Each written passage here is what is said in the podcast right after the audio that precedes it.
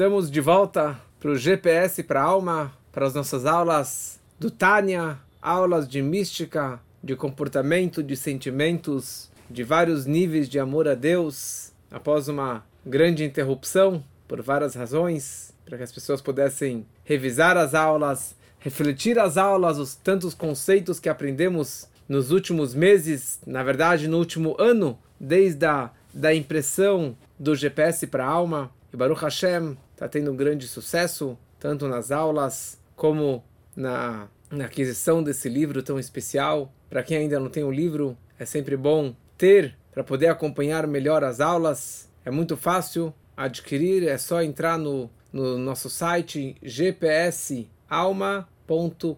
Outro dia me ligou, semana passada me ligou uma pessoa do Amapá, chama Samuel, talvez você esteja agora assistindo, e ele me disse que ele assiste todas as aulas e ele tem ele é responsável pelo cemitério judaico lá de Amapá e ele queria comprar o livro, então passei o site. Eu espero que você tenha adquirido já esse livro, Baruch Hashem. Então, estamos aqui de volta ao estudo do Tânia, ao estudo do GPS para a alma.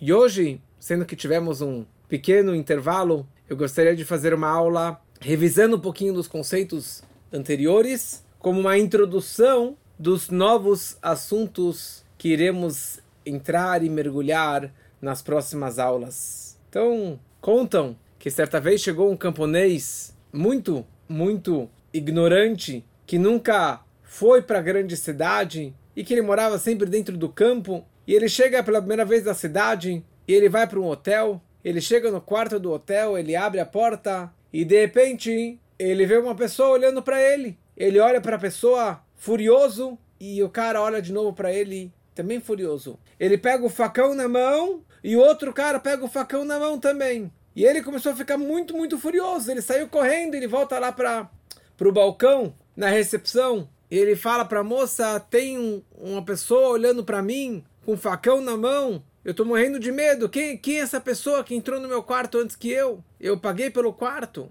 E deles foram ver que na verdade era o espelho que estava refletindo o rosto dele para ele. E por isso que ele se assustou. Foi a primeira vez que ele viu um espelho na vida. Ele acabou se assustando. Isso que é o espelho. Isso na verdade é a história da nossa vida. Muitas vezes, da forma que nós enxergamos o próximo, essa é a forma que ele vai refletir para mim. Se eu souber enxergar corretamente as outras pessoas, enxergar positivamente, com o olho direito, com um sorriso, com amor, essa é a forma que o próximo vai refletir também para mim. Como que o grande mestre Baal Shem Tov dizia que o mundo é um espelho. O mundo é um espelho. Se você enxergou o outro de nariz torto, é porque o teu nariz está torto. Se você enxergou que o outro é chato, é porque você é chato. Se você enxergou o outro com uma pessoa linda, maravilhosa, é porque você é a pessoa linda e maravilhosa. E agora falaremos muito sobre a questão do reflexo. O reflexo do amor. O reflexo. E aqui aprenderemos que devemos devolver amor. Se alguém enxerga para mim ou se refere a mim com amor, com carinho, com um sorriso, eu devo também. Ou automaticamente eu vou devolver amor e carinho para aquela pessoa. E isso tudo é para que possamos também aplicar em relação a Deus. Se nós enxergarmos e percebermos quanto amor Deus tem por mim, automaticamente eu também irei refletir e aplicar esse amor sobre Deus. Então, para isso, para que possamos entender isso, o Alter Ebe, o Balatânia, o autor do Tânia, ele traz para a gente alguns pilares, alguns princípios básicos do Tânia, para que possamos entender melhor todo esse conceito do reflexo. E aqui ele traz para a gente três ideias. Primeira coisa, precisamos entender o que o Tânia está falando agora, daquilo que é chamado do Derech HaYesharah, o caminho direto, o caminho que é direto, quer dizer, esse que é o objetivo desse curso todo. Número dois, qual é esse princípio desse reflexo e como que isso se aplica na nossa vida do dia a dia? E quão intenso e profundo e constante deve ser essa ideia do reflexo ou meu amor quanto maior for meu amor pelo próximo, assim ele vai refletir o amor por mim também. Conta uma história que tinham duas pessoas indo à feira na Rússia, no meio do inverno. E no meio da viagem, um amigo ele cai, machuca a perna e começa a mancar. E o outro viu, vendo que ele estava caído e se ele ficasse deitado na neve, ele simplesmente iria congelar. Ele pegou e abraçou o amigo, e abraçou, e abraçou, e abraçou, e assim eles ficaram horas e horas mexendo no pé do outro para que ele não, que o sangue não coagulasse, para que ele não congelasse, para que ele não morresse. E depois de muitas horas, quando passou a nevada, o povo começou a sair das casas e começaram a viajar para a grande cidade e viram lá os dois caídos, levantaram, colocaram na carroça, colocaram no cavalo e levaram até o hospital mais próximo e conseguiram salvar a vida dos dois. Então, o que salvou o amigo vira para o médico e fala: Olha, se não fosse eu, ele teria morrido. Porque eu peguei ele, abracei ele, fiquei massageando, fiquei. É, balançando a perna dele. E o médico vira para ele e fala: se você não tivesse feito isso por ele, vocês dois teriam morrido. Porque você também iria morrer congelado. Você também ia congelar nesse frio, ficar parado na neve. Então você pensou que você estava ajudando ao próximo, na verdade você estava se autoajudando, você estava salvando a sua própria vida. Porque se não fosse esse movimento todo, você também iria morrer congelado. A base do Tânia, que estamos vendo desde o começo do livro do Tânia, do GPS para a alma, ele, a base do Tânia, na primeira página do Tânia, ele traz um versículo do final da Torá, que karov elecha davar meod beficha ubilvavcha lasoto. Que karov elecha é muito próximo de você esta coisa, a coisa de amar a Deus no teu coração, na tua fala e na tua ação, na tua boca, no teu coração e na prática. E durante todo o livro ele está analisando e desenvolvendo essa ideia de como qualquer pessoa pode amar a Deus. Nós falamos no Shema Israel, Ve'ahavta et Hashem Elokecha. Ame a Deus. Como assim você pode ordenar ame a Deus? Não existe um, um botão, switch, turn on, ligou o amor a Deus. Como assim ame a Deus? Não é algo automático, não é algo óbvio que qualquer pessoa pode ter. Então, durante todo o Tânia, ele está desenvolvendo exatamente essa questão: como eu posso desenvolver e revelar o meu amor a Deus? E já falamos nas últimas aulas que qualquer pessoa pode despertar esse amor a Deus. E falamos uma das ideias é o que se chama Hitbonenut, a meditação, a meditação judaica. A pessoa meditar na grandeza de Deus, meditar nas coisas maravilhosas da vida, dos milagres da vida, da forma que Deus criou e cria o mundo a cada instante. E dessa forma a pessoa ela recebe sobre si o jugo divino, o reinado de Deus. E isso vai, na verdade, ajudar a despertar um amor constante e verdadeiro por Ele. E, e, que esse é o conceito também que ele desenvolve bastante no Tânia, que a base da alma divina é que amor shalita lalev, que o intelecto, que o cérebro controla, ele domina o coração, ele gera as emoções do coração. Então, se a tua cabeça é o que manda na tua vida, que é baseado na alma divina, então você acaba tendo também esses sentimentos de amor intensos por Deus.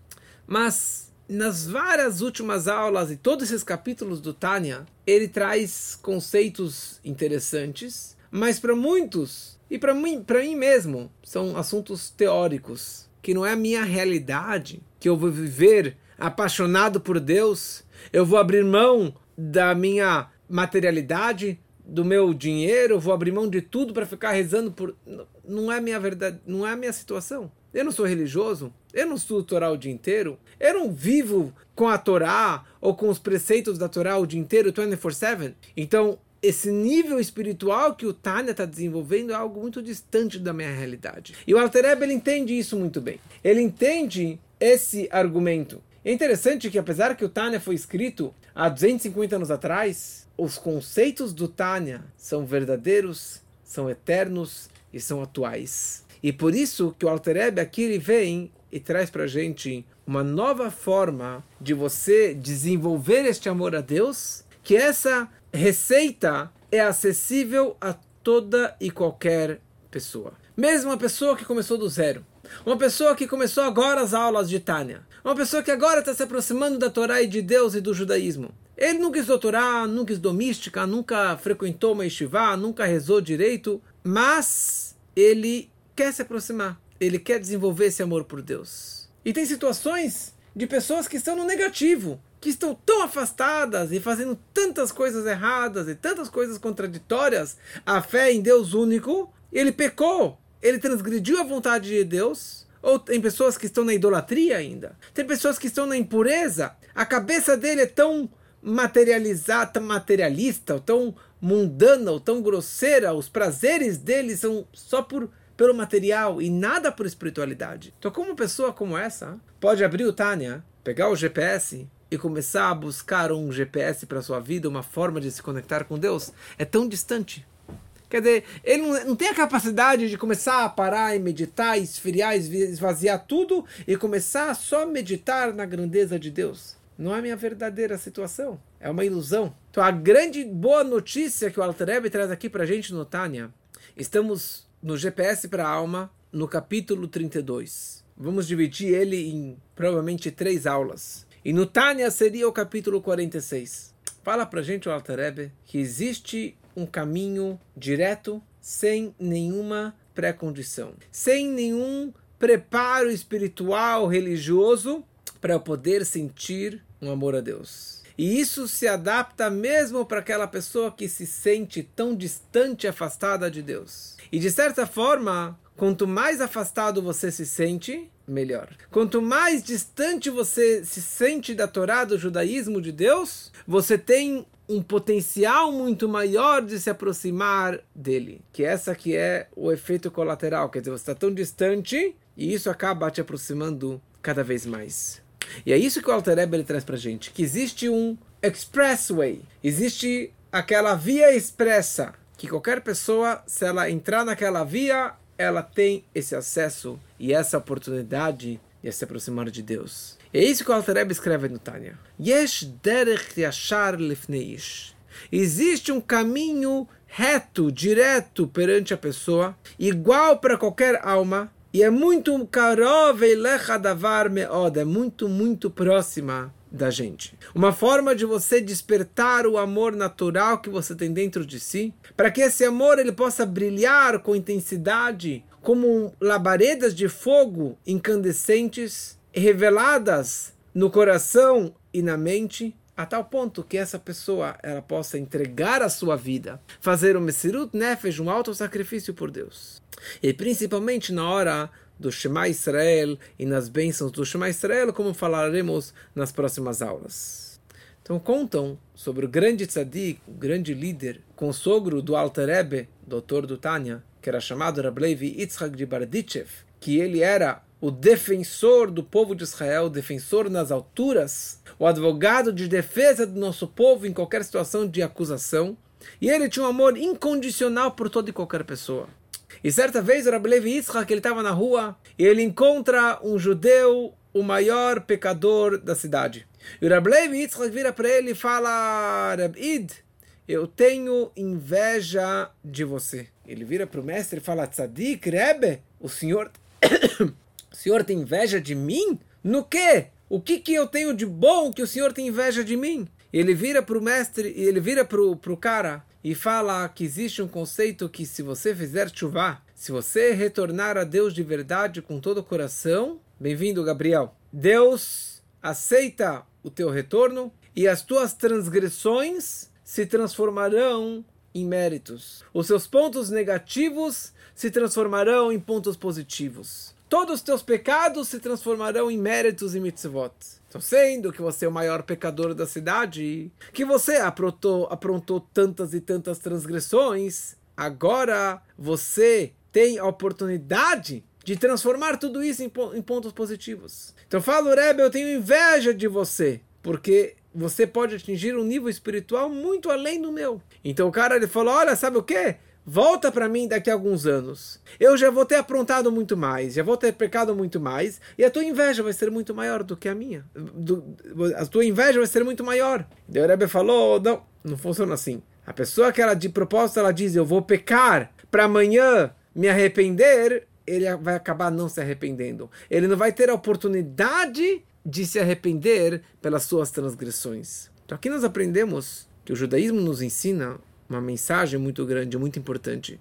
Que mesmo aquela pessoa que está no fundo do poço, que está na maior escuridão, na maior desgraça, na pior situação emocional, financeira, de família e assim por diante, ele sempre consegue encontrar a luz no fundo do túnel. Tá certo, Marcos? A pessoa ela pode estar na pior situação da vida dela, mas ela sempre tem uma oportunidade. E já que ele caiu no fundo do poço, essa é a oportunidade para ele pegar essa alavanca e conseguir sair dessa situação, situação tão baixa. Então, quer dizer, mesmo uma pessoa que está muito afastada de Deus, muito longe, espiritualmente falando, existe um expressway, existe um caminho direto, um caminho fácil e acessível para toda e qualquer pessoa para voltar e se conectar com Deus. Bem-vindo, Mônica, de volta aqui para o nosso curso.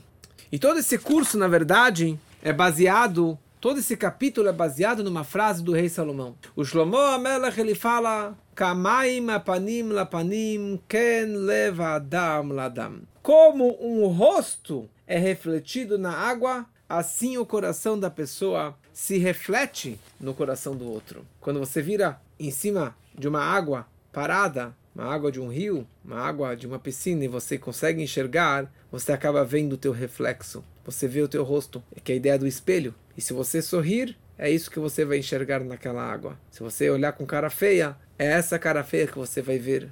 E assim também, quem leva Adam Ladam, assim também o coração de um homem para o outro. Da forma que você enxerga o próximo, é assim que o outro vai te enxergar. E explica para gente o rei Salomão, o homem mais sábio. Ele nos ensina esse conceito que se chama reflexo. Se você sorrir para a água, você vai ver um sorriso. E na verdade, este é o teu reflexo, é, o, é a tua imagem. E esse conceito não é somente uma questão física de água no espelho, mas assim funciona nos seres humanos também. Da forma que você enxerga o próximo, é assim que você vai ser visto e enxergado. E não somente o rosto, uma aparência externa, mas o coração, um sentimento mais profundo como que a gente percebe, se você começa a enxergar uma pessoa e pensar nela, de repente a pessoa vira e te enxerga. É natural, porque está pensando nele e isso desperta naquela pessoa que ele pensa em você também. Conta uma história de, uma, de um casal, Deus nos livre, que perderam um filho. E eles estavam desesperados. Eles foram falar com os maiores médicos, psicólogos, psiquiatras, é, conselheiros e assim por diante. E foram até falar com, com com, com padre, com, com vários conselheiros de outras religiões, e nada consolava eles. Nada. Nenhum dos conselhos maravilhosos consolou esse casal, coitado, que perdeu o filho. E eles entram numa audiência particular com o Rebbe. E o Rebbe escuta a desgraça deles, descrevendo que eles entraram numa depressão muito profunda e não conseguiam sair dessa depressão. E de repente eles começam a chorar eles começam a chorar. O casal começa a chorar. E de repente eles escutam que tem uma terceira pessoa chorando. O Rebbe de Lubavitch estava chorando junto com eles. E os três choraram e choraram pelo falecimento do filho. Depois que eles se acalmaram, o Rebbe vira para eles e fala: Eu tenho uma pergunta para vocês. Se perguntassem para vocês oferecessem para vocês que teu filho viajasse para um lugar muito distante, um lugar maravilhoso, que seria incrível para ele, e vocês poderiam mandar enviar presentes constantemente para ele. Vocês aceitariam isso? Vocês poderiam mandar o seu filho? Como que vocês sentiriam? E os pais falaram: "Olha, a despedida seria difícil, mas estaríamos felizes por ele, porque seria o melhor por ele, e faríamos de tudo para mandar presentes pelo nosso filho. Torel explicou que é exatamente a situação essa que está acontecendo com o teu filho. O teu filho está num lugar maravilhoso. Ele está no paraíso, ele está lá nos céus. E é ótimo para ele. E vocês podem mandar presentes para ele. Vocês podem mandar mitzvot, estudo de Torá em nome e elevação da alma dele. Fazer o Kadish por ele, fazer doações em, elevação da alma. Esses são os melhores presentes que vocês podem fazer pelo bem-estar do vosso filho. E eles saem de lá consolados. E eles descrevem que essa foi a primeira vez que alguém falou palavras Na verdade, não foi palavras. Foi a primeira vez alguém que realmente sentiu a dor deles. E foi a primeira vez que alguém chorou junto com eles. Esse aqui foi o, o, o a empatia do Rebbe por eles. O Rebbe demonstrou, chorou junto com eles. E esse que foi o connection. O fato que ele chorou já quebrou esse gelo, já quebrou a grande dor que eles tinham no seu coração. E o Rebbe era muito profissional nisso.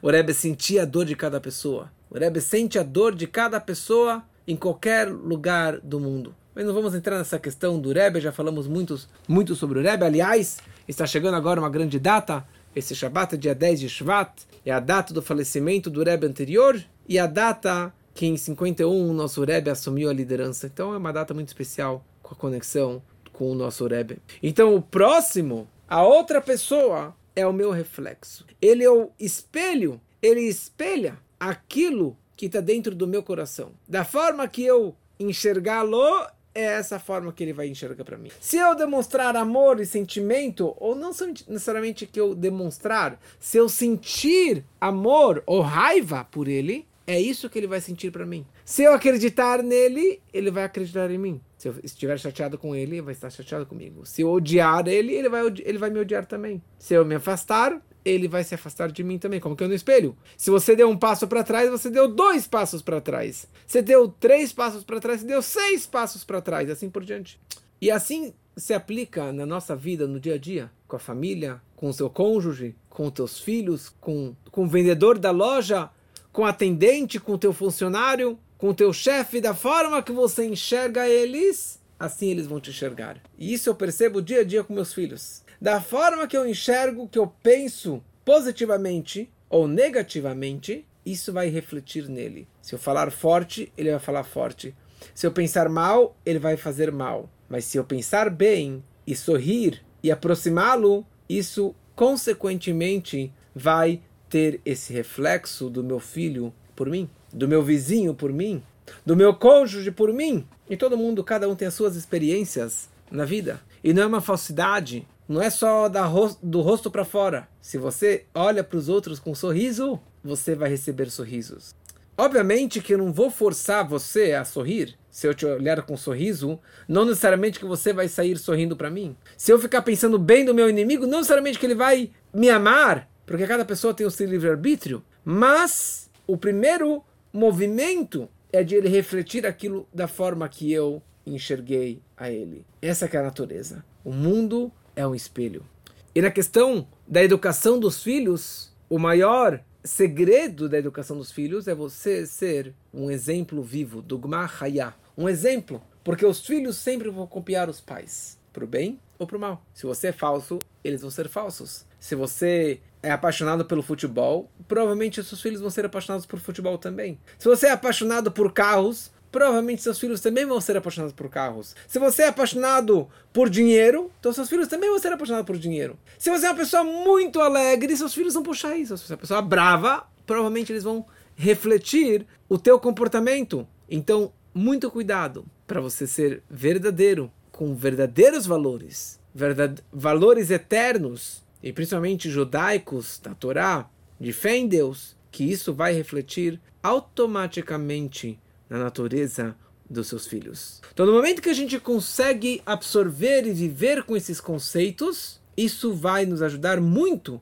em todas em todos os nossos relacionamentos, com o cônjuge, com os filhos, com os pais, com o patrão, com o funcionário, com o vizinho, com o vendedor, com o feirante. Se o cara olhou para mim bravo, eu vou tentar abrir um sorriso. Se meu filho ficou bravo comigo, chateado comigo, eu vou abrir um sorriso. E eu vou desenvolver um amor maior, meu, para com ele. E dessa forma, isso vai acabar ajudando e melhorando o nosso relacionamento. Meu cônjuge ficou bravo comigo por alguma coisa que eu fiz, eu falei, eu deixei de fazer. Eu não vou ficar bravo de volta. Eu vou manter o sorriso e a paz e o amor dentro de mim, e isso vai despertar na outra pessoa também este amor. Então fala pra gente o Alter Ebe aqui no Tânia. Quando a pessoa ela interioriza esse conceito que a água reflete o rosto e o coração da pessoa reflete o coração da outra pessoa, assim também é o nosso amor em relação a Deus. Assim também é a nossa ligação com Deus. Quanto mais eu pensar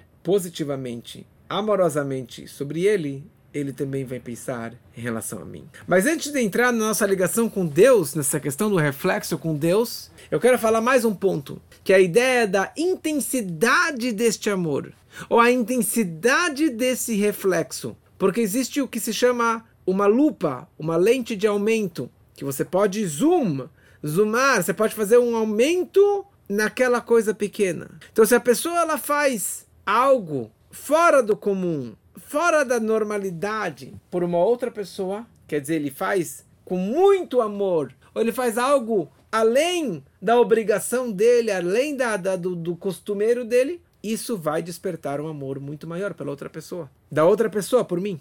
Então, se eu me aproximar muito do espelho, eu vou ver um rosto com um zoom muito mais próximo. E isso, na verdade, acontece nos nossos relacionamentos. Se você demonstra para os seus filhos um amor muito grande, você faz um passeio incrível, você gastou dinheiro, você passou o dia inteiro com eles e você fez algo além da lei, além da obrigação, além da sua capacidade financeira ou de tempo, de paciência, você fez isso automaticamente eles vão te agradecer, porque você fez algo pensando neles. E eu acho que muito mais, talvez, em relação ao teu cônjuge, quando você faz algo além da normalidade, você faz uma viagem maravilhosa, ou você faz algo, uma, uma palavra, um comportamento com demonstrando o teu sentimento de amor por a, pela outra pessoa, automaticamente a intensidade do amor e da relação também vai se aumentar. É natural. Como, por exemplo, o Altrebe ele fala de um rei, um grande rei. Boa noite, Gabi. Que ele sai do palácio, sai do seu trono, ele vai até o campo, ele entra numa casinha, caindo aos pedaços. E ele vai naquela pessoa tão simples. Ele dá um abraço nela, dá um presente para ela, dá um sorriso, demonstra o amor. Automaticamente aquela aquele aquele camponês simples, pobre, também vai ficar apaixonado e demonstrar da melhor forma possível o amor pelo rei. E aqui o Alter Rebbe coloca três pontos. Um Melech Gadol, um grande rei, quer dizer, a grandeza dele, por uma pessoa muito, muito simples e baixa, num lugar sujo, com uma grande aproximação. O próprio rei desce em direção a essa pessoa tão simples e leva ele para o seu palácio, leva ele para o seu aposento real, abraça e beija ele com muito amor. Então isso, na verdade, não é, um, não é algo óbvio que acontece no dia a dia. Mas já que ele saiu da normalidade, ele saiu da, da regra, da etiqueta, e ele fez isso pensando naquela pessoa, automaticamente aquela pessoa ela vai ficar apaixonada pelo rei. O amor dele vai ser muito, muito maior do que o amor que o rei demonstrou para ele. Ou como se o, o jogador de futebol, a estrela do esporte, ele vai em direção àquela criança, e ele dá um abraço, dá um beijo e dá para ele uma camisa um, autografada. Ou ele autografa o, a chuteira daquela criança. Pronto, ela vai ficar apaixonada por aquela estrela, por aquele jogador para sempre. Certa vez o Rebbe Maharaj, o quarto Rebbe do Chabad, ele fez uma viagem para Paris, uma viagem que não estava programada. Ele vai em Paris, talvez era na Champs-Élysées, e ele vai no hotel mais chique, ele pega a suíte presidencial Imagina o grande Rebbe, o grande Tzadik. Ele mal ele chega no quarto, ele vai em direção ao cassino, que era o andar do cassino. Ele chega no cassino, o Rebbe com toda a sua vestimenta de um justo, pessoa tão especial. Ele entra no cassino, que é um lugar não kasher. Pessoas bebendo vinho, comendo comida não kasher. Ele se, se agacha numa pessoa que estava lá jogando cartas, que era um judeu, muito afastado. E ele cochicha umas palavras no seu ouvido. E ele falou para ele as seguintes palavras: Jovem, jovem, é proibido tomar vinho não kasher. E depois o Rebbe vira para ele e fala: o vinho não kasher ele entope a mente e entope o coração. Um vinho não kasher para um judeu, ele entope, ele trava a mente e trava o coração. Seja um judeu. E falou tchau. Se despediu, au revoir, e voltou lá para o seu quarto e se trancou no quarto. O Rebbe ficou muito confuso, ficou muito assim, muito emocionado por essa situação. O homem ficou perdido, deixou o dinheiro, deixou as cartas na mesa e foi lá na recepção procurar onde que está esse homem de barba tão especial e falaram onde estava o quarto. Ele vai em direção ao secretário, pede uma audiência, ele entra no quarto, fica horas conversando com o Rebbe, chorando e chorando e chorando. Ele sai, pediu o tefilim emprestado, colocou o tefilim, depois ele entra mais uma vez no Rebbe e conversou e conversou, terminou as audiências com o cara, o Rebbe pega a mala e se despede do hotel, ninguém entendeu nada, e no mesmo dia ele volta para sua casa. Ele volta para sua casa. E dessa pessoa, ele acabou se reaproximando do judaísmo, fazendo chuvá, virou uma família muito importante, Chabad, e até hoje existem seus descendentes morando na França, que são pessoas religiosas próximas de Deus. Isso foi um movimento extra. Foi um movimento além da normalidade que o Rebbe, com toda a sua grandeza, com toda a sua santidade, ele foi até o cassino de Paris para conseguir demonstrar um amor para aquela pessoa. E isso despertou nele esse amor também a Deus, e ele voltou ao judaísmo. E esse é o conceito do reflexo, esse é o conceito da aproximação de Deus. Então, essa é a aula de hoje, foi uma introdução para que possamos, semana que vem, mergulharmos melhor nesse capítulo 46 do Tânia, do GPS, o capítulo 32. Espero que gostaram. Bom retorno e, se Deus quiser, semana que vem teremos muito mais.